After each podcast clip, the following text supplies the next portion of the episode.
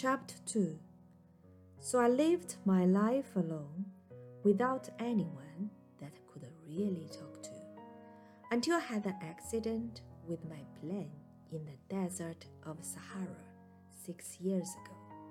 Something was broken in my engine, and as I had with me neither mechanic nor any passengers, I set myself to attempt the difficult repairs all alone.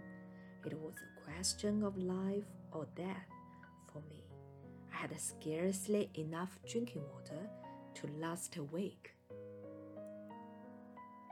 The first night, then I went to sleep on the sand, a thousand miles from any human habitation.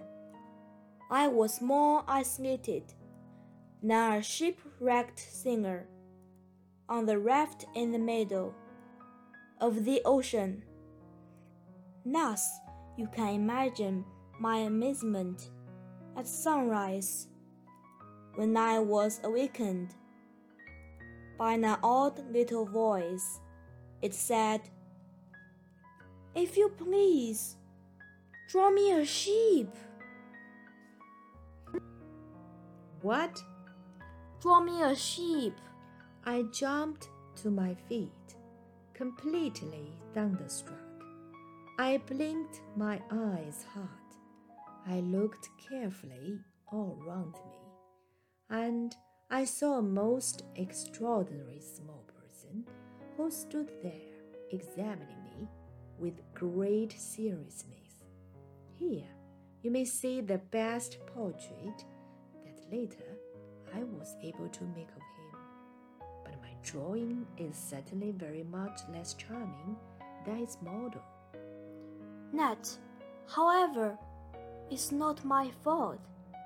The grown ups discouraged me in my painter's career when I was six years old, and I never learned to draw anything except boas from the outside and boas from the inside. Now I stared at this sudden apparition with my eyes fairly starting out of my head in astonishment.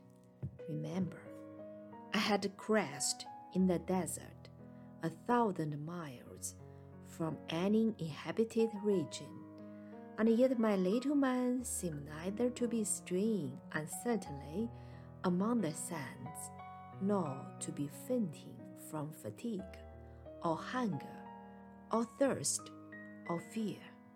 Nothing about him gave any suggestion of a child lost in the middle of the desert, a thousand miles from any human habitation. When at last I was able to speak, I said to him, But what are you doing here? And the answer he repeated, very slowly, as if he was speaking of a matter of great consequence. If you please, draw me a sheep. When mystery is too overpowering, one dare not disobey. Absurd as it might seem to me a thousand miles from any human habitation and the danger of death. I took out of my pocket a sheet of paper and my fountain pen.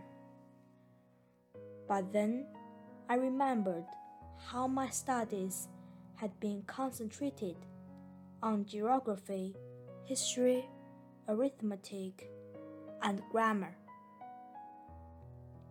and I told the little chap that I did not know how to draw.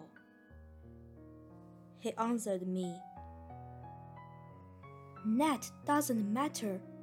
Draw me a sheep. But I had never drawn a sheep, so I drew for him well the two pictures I had drawn so often. It was that of the boa constrictor from the outside, and I was astounded to hear the little fellow greet it with, No, no, no. I do not want an elephant inside a boa constrictor. A boa constrictor is a very dangerous creature, and an elephant is very cumbersome. Where I live, everything is very small. What I need is a sheep. Draw me a sheep. So then I made a drawing. He looked at it carefully. Then he said, No, this sheep is already very sickly. Make me another. So I made another drawing. My friend smiled gently and indulgently.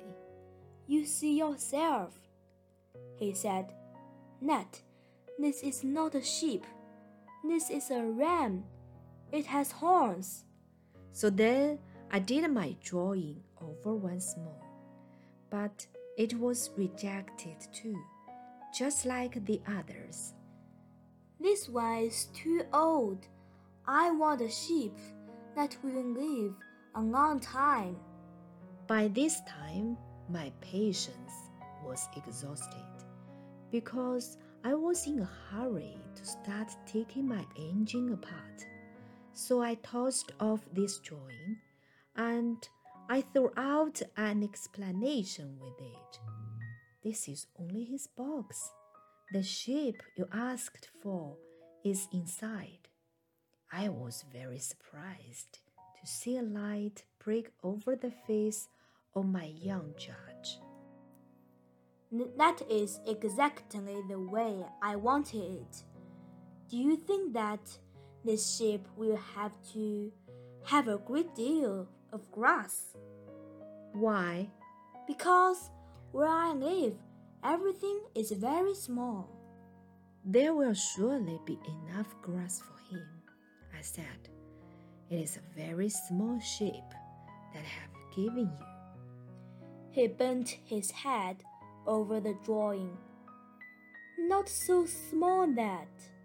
Look, he has gone to sleep.